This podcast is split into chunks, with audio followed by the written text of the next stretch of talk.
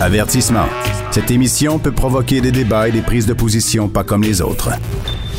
Vous écoutez Sophie Durocher. Il y a des signaux assez contradictoires qui nous parviennent des États-Unis.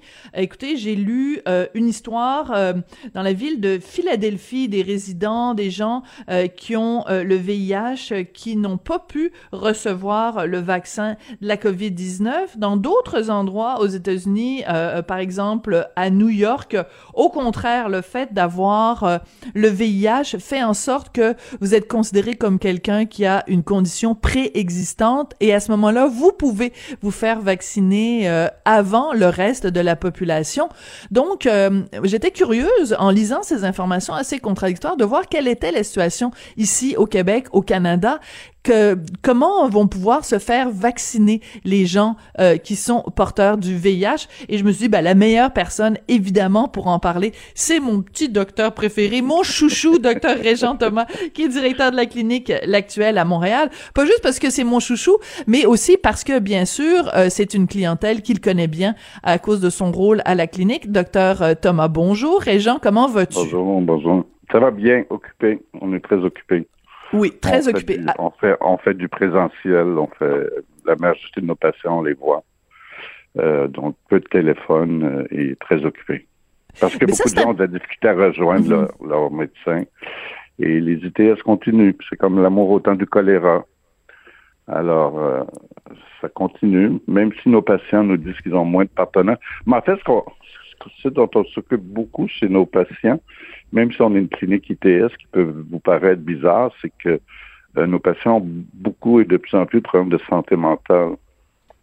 Alors, ils sont bien contents de pouvoir rencontrer un médecin en face. On a une anxiété au plafond, euh, antidépresseurs, très peu de ressources sociales, même si on attend tous les jours qu'il y a des budgets pour les ressources sociales, euh, des tentatives de suicide. les patients vont vraiment pas bien, psychologiquement, là, de façon générale, VIH ou non VIH. Euh, les patients vont pas bien. Beaucoup de gens qui ont perdu leur emploi. Imaginez si vous travaillez dans l'aviation euh, puis que vous écoutez les nouvelles, euh, on vous dit que ça va être correct en 2024. C'est mhm. des gens qui étaient agents de bord depuis 25 ans, toute leur mhm. carrière était là-dedans. donc c'est des stress, un sentiment de ne pas voir le, futur et d'être très mhm. isolé en plus. Et on sait à quel point, pour l'être humain, c'est important d'être capable de se projeter dans le temps. C'est-à-dire de se dire, bon, la situation que je vis en ce moment est peut-être excessivement difficile, mais il y a à court terme ou à moyen terme une lumière au bout du tunnel. Si on ne voit pas cette lumière, c'est à ce moment-là, en effet, qu'on perd, qu'on perd un peu les pédales. Absolument. C'est là où ça devient euh, le plus dangereux pour le, euh, les dangers de, de, suicide. Il y a aussi euh, je veux dire, à l'avenir à prévoir, il va y avoir beaucoup de faillites, donc euh, euh des gens d'affaires qui vont être à très haut risque de, complications psychologiques. Et le sport, moi je sais pas, j'écoute les nouvelles, puis on me dit qu'il y a du sport, puis dans la réalité. J'ai un patient, mhm. Sophie, j'ai toujours une histoire à te raconter. Oui. Mais c'est ça d'être sur le terrain.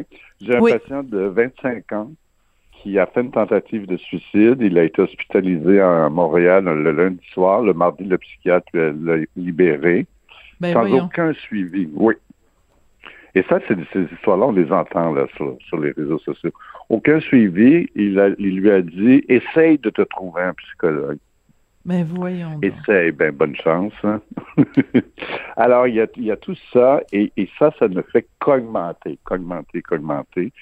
Et euh, je sais pas, moi, bon, hier j'ai vu il y allait avoir des escouades, là, je sais pas trop c'est quoi. Mais c'est clair qu'il faudrait. Parce que ça, ça va durer. La, la, COVID, OK, on va être vacciné, mais je veux dire, tous les effets, euh, les gens qui ont eu des, des problèmes financiers, des problèmes qui sont passés de l'anxiété à la dépression, je veux dire, ça s'en ira pas du jour au lendemain quand, quand le monde sera tout vacciné contre la COVID. Alors, il faudrait vraiment qu'il y ait un plan de, santé mentale euh, très important parce que ça reste extrêmement difficile. Et c'est notre travail de tous les jours. Les médecins viennent me voir et puis me demandent est-ce que tu vois plus de dépression qu'avant? Oui, on voit plus. Et des niveaux d'anxiété très élevés.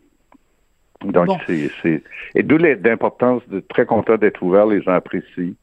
Euh, voilà, c'est ça. Et d'où l'importance d'être là euh, en, en, en, personne, hein, parce que je déteste le mot présentiel. Donc, disons simplement en personne, en chair et en os, euh, en, face à face, même s'il y a le masque. Pas pareil, parce que tu pourrais pas avoir la, la, même, le même effet sur tes patients si tu les voyais à travers un écran d'ordinateur. Ben, moi, moi, moi, je trouve ça personnellement et les patients nous le disent aussi. Euh, mm. Les patients nous le disent. Ils apprécient beaucoup. Et nous, on a, dès le début de la pandémie, on avait prévu ça. Alors, on a engagé une équipe psychosociale, mais c'est nous, avec notre argent, avec nos finances, on était chercher du financement privé et on a trois personnes. On rappelle tous les patients VIH pour voir comment ils vont en ce temps de pandémie, particulièrement les personnes plus âgées. Et, et, et on est débordés mais c'était quelque chose qu'on avait pensé dès le début. On a dit nos, nos patients hmm. iront pas bien. Et déjà d'être VIH, déjà d'être stigmatisés, déjà d'être isolés, souvent ces gens-là n'ont plus contact hmm. avec leur, leur famille. Et, et les, tu sais, on parle beaucoup de la famille, des familles et des personnes seules vieillissantes, mais il y a aussi des personnes euh, seuls, aussi plus jeunes, qui, qui ont besoin de contact et qui, qui n'en ont plus du tout. Hmm. Alors, tous, c'est tous des cofacteurs euh, reliés à ce, qu'on voit en clinique. Écoute, ce que tu me décris, c'est d'une, d'une tristesse inouïe. ah oui. Non, non, c'est, c'est, c'est triste, triste, triste. Euh, puis, comme je te dis, on fait... les gens, les gens viennent au sans rendez-vous pour je sais pas, il arrive, euh, c'est un patient qui prend la PrEP pour une thérapie, puis tu dis comment ça va, puis ou, ou qui vient pour une ITS, et là, comment ça va, et il part à pleurer. Euh, non, ça va non, ça va pas du tout. Comme, comme on voit chez les ados aussi. On voit beaucoup ça chez les ados en milieu scolaire, là. cette détresse. Et la détresse que OK, il y a des gens qui, qui vont la retrouver, leur emploi, mais euh, quand tu es affecté psychologiquement, euh, c'est des conséquences qui peuvent être à très long terme. Et on a des populations vulnérables, on a des gens qui sont des itinérants, qui sont mm. euh, qui ont des, complications, des conséquences encore plus plus élevées, mais beaucoup d'isolement, beaucoup de solitude. Euh, c'est ce qui euh, et, et et on la voit pas tant que ça, la lumière. Hein. À chaque fois qu'il y a une bonne nouvelle, oui. on a, on a, euh, on a un, vaccin, c'est fantastique, un espoir. Euh, en un mois, on a découvert un vaccin de SIDA, ça fait 40 ans, il n'y a toujours pas de vaccin. Mm. Ouais. Euh, donc, c'est une bonne nouvelle, mais là, il y a toujours... bon, c'est un peu, les médias sont un peu comme ça aussi. Ah, le variant, est-ce que le vaccin va marcher contre le variant? Il y a toujours quelque chose, toujours quelque chose bon, ben, moi, je dis à mes patients, des fois, d'arrêter d'écouter des nouvelles, là aussi. Parce que hmm, ben là, ça, c'est pas bon pour mon business à moi, là. c'est pas bon pour le journal ni pour la radio, là. Les gens, qui ont des, les gens ont des problèmes de santé mentale. Oui. Euh, je comprends. Ça peut être trop loin. Les personnes en effet. qui, qui écoutent beaucoup les nouvelles.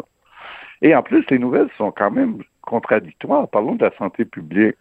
Parce que là, tu écoutes la santé publique au Québec, t'écoutes la santé publique au Canada, t'écoutes la santé publique en France, au Royaume-Uni. Tu sais, la, santé publique, c'est pas une science exacte. C'est ben, ce qu'on découvre. Euh, ben c'est ce qu'on ben découvre. Moi, j'ai euh. toujours su, là, parce que ça fait 40 ans que je travaille avec eux euh, dans les ITS. C'est loin d'être une science exacte. Puis, euh, il faut pas seulement consulter la santé publique. Il faut consulter, moi, j'aurais aimé ça qui est dans un comité de départ qui est des psychiatres qu'il y ait des pédiatres, qu'il y ait des, éthiciens, être tous confrontés. Hein? La santé publique, c'est on voit juste le virus. Mais tout le reste, là, et ça, on a appris ça avec le sida. Si on voulait lutter contre le sida, il fallait lutter contre l'homophobie. Il fallait faire de la réduction des méfaits sur les toxicomanes. C'était pas juste un virus, là. C'est un hmm. virus qui, qui était avec l'être humain. Ah, mais ça, c'est intéressant. Donc, tu es en train de dire qu'on est en train de refaire avec le coronavirus les mêmes, exactement les mêmes erreurs qu'on a faites euh, quand le, quand le VIH est arrivé. Oui, un peu. c'est pas un reproche parce que des pandémies arrivent, puis c'est rapide, puis tout le monde. Euh, mais je regarde qu'il y a des, des endroits où euh, que seule la santé publique soit consultée, probablement que les gens du gouvernement vont nous dire non, mais moi, j'ai pas vu un comité où euh, un anthropologue, un philosophe. Ces hum. gens-là ont des choses à dire aussi. Tout ce qu'on voit, c'est des infectiologues qui nous parlent de virus. Euh, à un moment hum. donné, ils ont tout dit, euh, ils ont tout dit tout ce qu'il y avait à dire, mais d'avoir, tu sais, je sais pas, je trouve qu'on n'a pas beaucoup entendu les psychiatres, par exemple. Tout à fait. Les pédiatres, ils ont parlé d'eux-mêmes, mais on, n'avait pas l'impression qu'ils étaient très consultés non plus. Puis l'impact sur les enfants à long terme. Là, j'ai complètement changé de sujet, mais ça. C'est pas grave. Mon beau Régent, c'est tellement pas grave. Non, mais c'est parce que, écoute, euh, chaque fois, de toute façon, chaque fois qu'on se parle, c'est toujours passionnant. Donc, euh, écoute, euh, on, on, va retomber sur nos pattes, puis on va retourner au sujet dont je voulais te parler. Eh mais ben, moi, j'adore. On n'est pas obligé d'être tout le temps sur l'autoroute. Hein. Des fois, les petits chemins de traverse, c'est là que se situe la vérité. puis toi, d'être sur le terrain. Voilà, exactement. Il y a une chose qu'on a appris avec la COVID, c'est comment notre système de santé était hiérarchisé. Moi, je le savais, je le vis de, tous les jours. Et comment ce qui se passe euh, à, Québec, au ministère, et ce qui se passe sur le terrain, euh, c'est deux choses. Mm. Et, comment c'est difficile. Personne ne veut faire de réforme, mais moi j'ai l'impression qu'il devrait avoir une réforme parce que ça n'a aucun sens.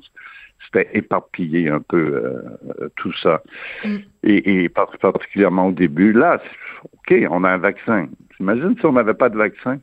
Oui. Ce serait hein? terrible. Où est-ce qu'on serait rendu? Oui. Ben non, mais on serait...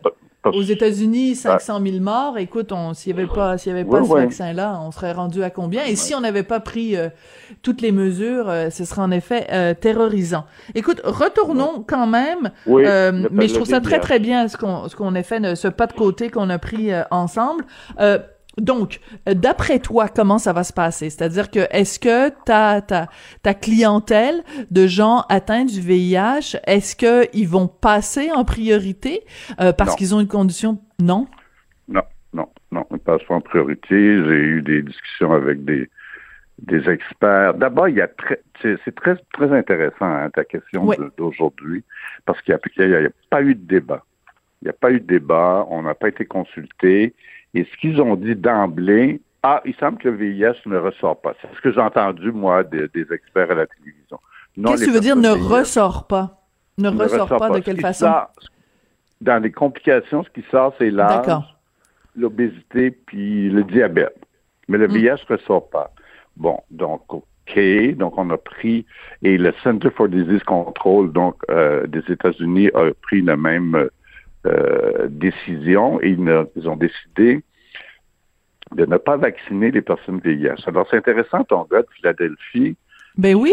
parce que cette question-là, on me la pose tous les jours, là. Sophie.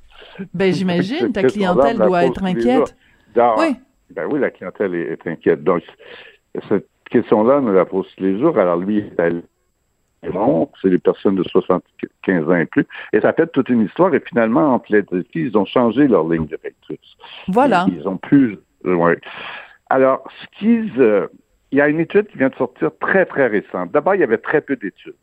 Euh, pour donc, ça s'est fait sur. Euh, je sais pas, je sais pas comment, mais il y avait très peu d'études. Là, il y a une étude extrêmement intéressante qui est sorti, je, crois que c'est cette semaine, euh, euh, à New York. Fait à New York, c'est 2988 patients VIH. OK. Et ce qu'ils ont réussi à démontrer, parce qu'il faut bien comprendre, le, le, chef de la santé publique de Philadelphie a dit ah, les patients VIH sont sous traitement, ils ont un très bon système immunitaire et tout va bien. Avec la trithérapie d'aujourd'hui, c'est plus ce que c'était. D'abord, c'est faux. Euh, il, y a un pourcentage, il y a un pourcentage de patients j'ai sorti les chiffres. pour avoir un bon système immunitaire, pour avoir des T4, des CD4, là, ça, c'est les globules blancs qui nous protègent en haut de 500. Or, on, on, en a 25% même s'ils sont indétectables, parfois même plus longtemps, on a 25% qui sont en bas de 500. Hmm.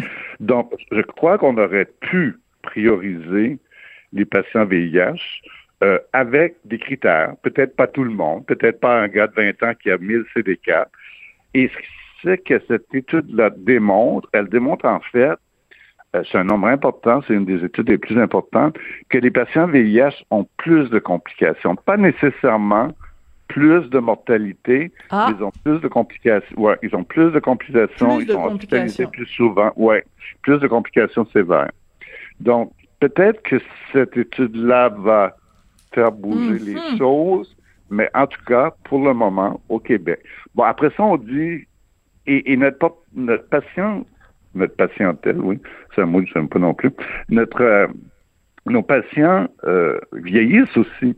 À l'actuel, on a 50% de nos patients qui ont VIH qui ont en haut de 55 ans. Hmm. Donc, donc, à 55 ans, et ils ont plus de comorbidité que la population normale, c'est-à-dire ils font plus d'hypertension, ils font plus de diabète, ils font plus de, de, maladies chroniques, de problèmes rénaux, etc. Mais comment ils vont? Je ne sais pas, parce qu'on dit que les personnes vulnérables avec des comorbidités vont être appelées. Je ne sais pas comment. Comment, comment on va, on va savoir que mon patient du coin, il fait de l'hypertension ben voilà. du diabète. Je ne sais pas, je voyais en France hier, les médecins de famille commencent à vacciner dans les cliniques. Et ça, je trouve ça intéressant. Bon, alors ça, ça m'amène à ma prochaine question, euh, Régent. Ça veut dire que toi, ce que tu souhaiterais, ce serait que, par exemple, euh, qu'on te donne un certain nombre de doses de vaccins, parce que toi, à la clinique, vous pourriez faire de la ben vaccination. Puis, et on a une clientèle très, très lourde. On pourrait faire de la vaccination certainement, comme on fait pour la grippe chaque année. Là, on dit que avec Pfizer, le frigidaire, c'est plus compliqué. Ben nous, imagine-toi qu'on a un frigidaire à moins 80 degrés à la clinique. Non. Oui. Pourquoi? Dont Delton. Delton John. Oui. Dans les années 90, parce qu'on en avait besoin pour le, quand le test de charge virale est arrivé. Donc, en plus, on a ce, frigo-là. Attends, attends, attends. Wow, wow, wow. Tu viens de me dire quelque chose, Régent. On va pas laisser passer ça comme ça. Elton John, spécifiquement, a dit Hey, Régent Thomas, je t'aime la binette euh, dans les années. Non. Alors, explique-nous comment ça s'est passé. Ah, ben, ben, on avait des contacts. J'avais un, ami hein? médecin qui était très, très ami avec Elton John. Et il y avait la fondation à l'époque qui est arrivé le test de, de charge virale qui nécessitait euh, un frigidaire, c'était très cher. Je pense qu'à l'époque, c'était 75 ou 100 000 dollars. Et euh, ils nous ont fait un don. Euh, de ce frigidaire-là. Ouais. Oui, l'histoire. hein? Il y a tellement d'histoires dans tout ça. Donc, donc on, pourrait, on pourrait traiter, on pourrait entreposer les vaccins. patients, oui, puis on pourrait vacciner hmm. nos patients facilement. Incroyable. Bon, ben écoute, je suis vraiment contente qu'on se soit parlé euh, aujourd'hui parce que tu nous apprends énormément de choses, mais je pense qu'en effet, à la lumière de cette étude dont tu parles, qui dit, qui prouve qui tend à démontrer que les gens euh, atteints du VIH euh, ont justement cette vulnérabilité et ont plus de complications. Euh, ça devrait en effet en faire une priorité, euh, une clientèle qu'on doit prioriser pour la vaccination.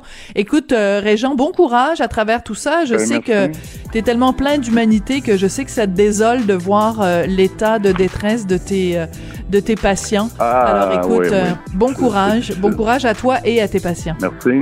Merci. Merci. Merci, Docteur euh, Régent Thomas, donc, qui est directeur de la clinique euh, L'Actuelle euh, à Montréal, qui nous parlait de cette clientèle vulnérable, donc des gens atteints de VIH.